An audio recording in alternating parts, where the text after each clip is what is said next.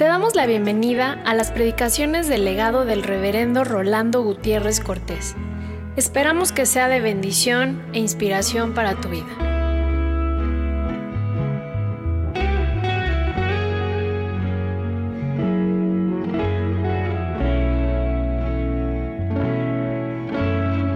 Hemos oído de cómo derramó su sangre. Pero este es perdón de pecados que es toda una bendición es para que nosotros podamos compartirla con otros. Y en estos momentos, cuando se descalifica a tantos, como evangélicos debemos percatarnos de que si hemos sido bendecidos es para ser fuente de bendición. Porque si hemos sido redimidos en el perdón de nuestros pecados, es para ofrecerles a otros este evangelio de que Dios nos ama y nos perdona en Jesucristo nuestro Señor.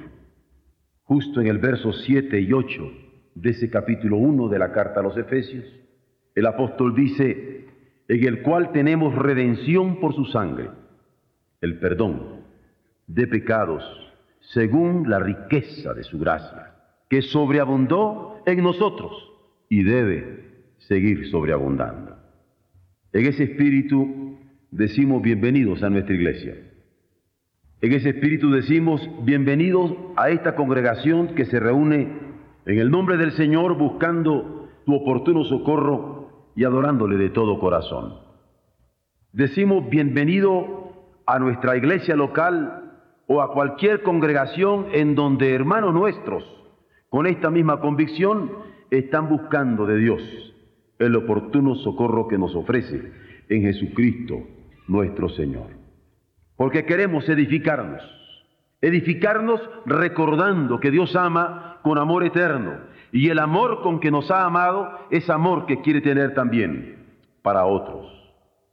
Queremos edificarnos sabiendo que desde el principio Él ha manifestado su amor en el Hijo, pero ha sido en favor de nosotros.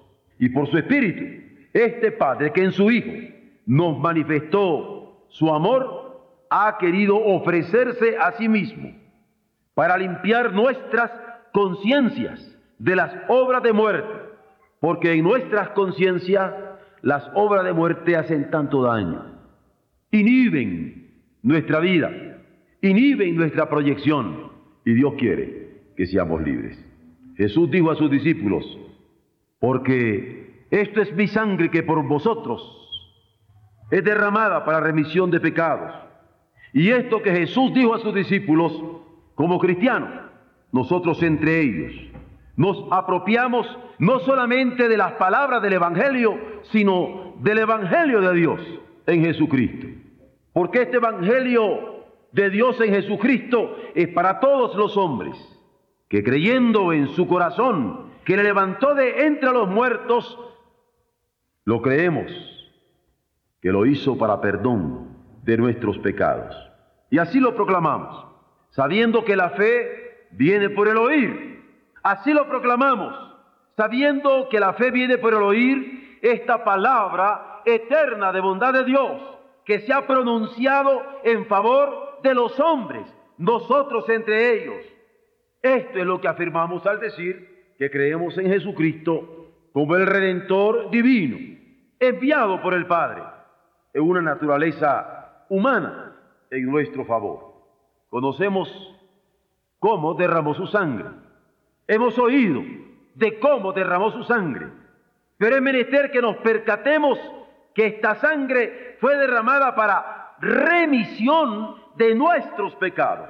Que esta sangre fue derramada para redención de nuestros pecados, es decir, para perdón de nuestros pecados. Esto permite que se nos entienda cuando aseveramos que Jesucristo es el único y suficiente Salvador, porque en la cruz todo fue consumado. En la cruz todo fue consumado, como lo dijo antes de entregar su espíritu al Padre, pronunciando lo que nosotros recordamos año con año, consumado es, antes de decir, en tus manos encomiendo mi espíritu. Y por ello, esta cruz es símbolo de victoria porque se ofreció por los pecados en un solo sacrificio para siempre. La carta a los hebreos, en el capítulo 9, versos 24 al 26 lo registra, porque entró Cristo en el santuario hecho de mano, figura del verdadero, sino en el cielo mismo, para presentarse ahora por nosotros ante Dios y no para ofrecerse muchas veces, como entra el sumo sacerdote en el lugar santísimo cada año, con sangre ajena.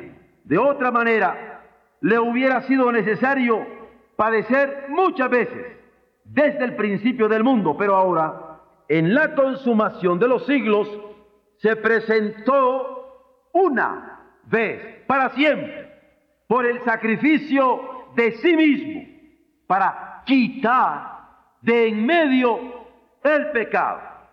Es decir, que en la cruz, de acuerdo a la revelación de Dios en la carta a los hebreos, Dios quiso redimirnos por una sola ofrenda. Porque repite que el capítulo 10, versos 11 al 14, ciertamente todo sacerdote está día tras día ministrando y ofreciendo muchas veces los mismos sacrificios que nunca pueden quitar los pecados. Pero Cristo, habiendo ofrecido una vez para siempre un solo sacrificio por los pecados, se ha sentado a la diestra de Dios. De ahí en adelante, esperando hasta que sus enemigos sean puestos por estrado de sus pies, porque con una sola ofrenda hizo perfectos para siempre a los santificados. He aquí el Evangelio, que la justificación por la fe, es decir, la acreditación que recibimos por la fe en esta sangre preciosa de Cristo, se vive porque la expiación de la culpa ya tuvo lugar. Se vive porque nuestra comunión con Dios es garantizada porque con Cristo hemos sido sepultados juntamente a muerte por el bautismo, de modo que Jesucristo es el Señor, esa expresión que entraña personalmente el que es dueño de mi vida, justificando mis pecados por su sacrificio eterno y su ofrenda suficiente y perfecta.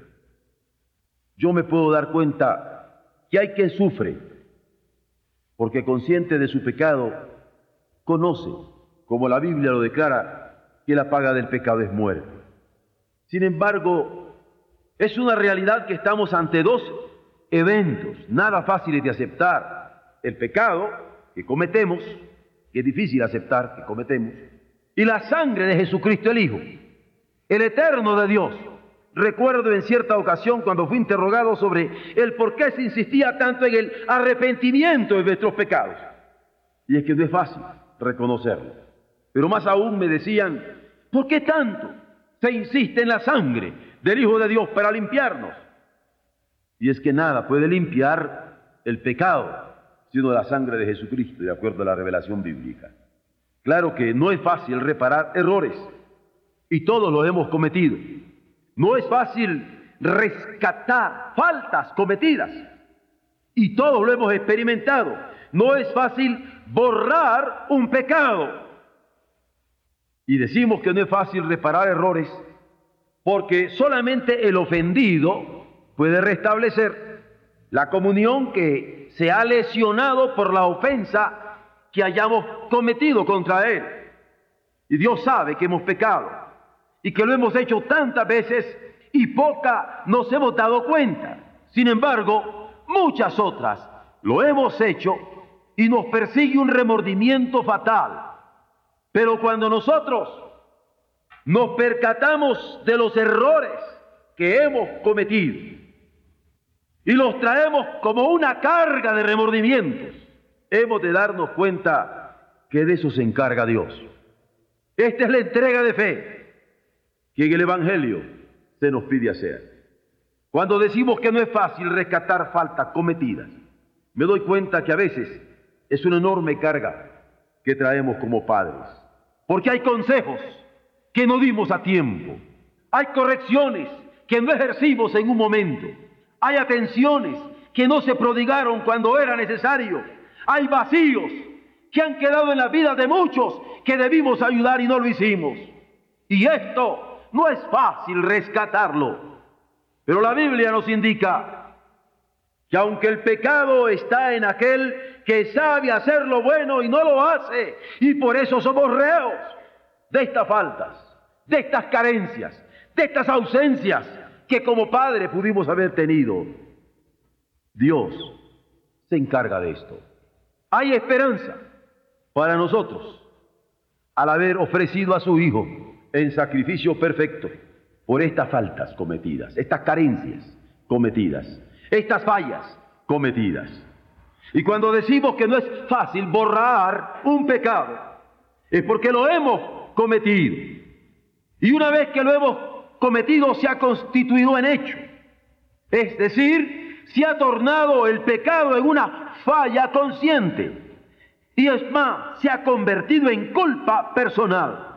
Y a veces queremos sustituirlo con una obra buena, que en ninguna manera hace contrapeso a la mala acción que ha sido cometida y ha dejado huellas de tragedia y consecuencias tristes en nosotros o en seres amados de nosotros.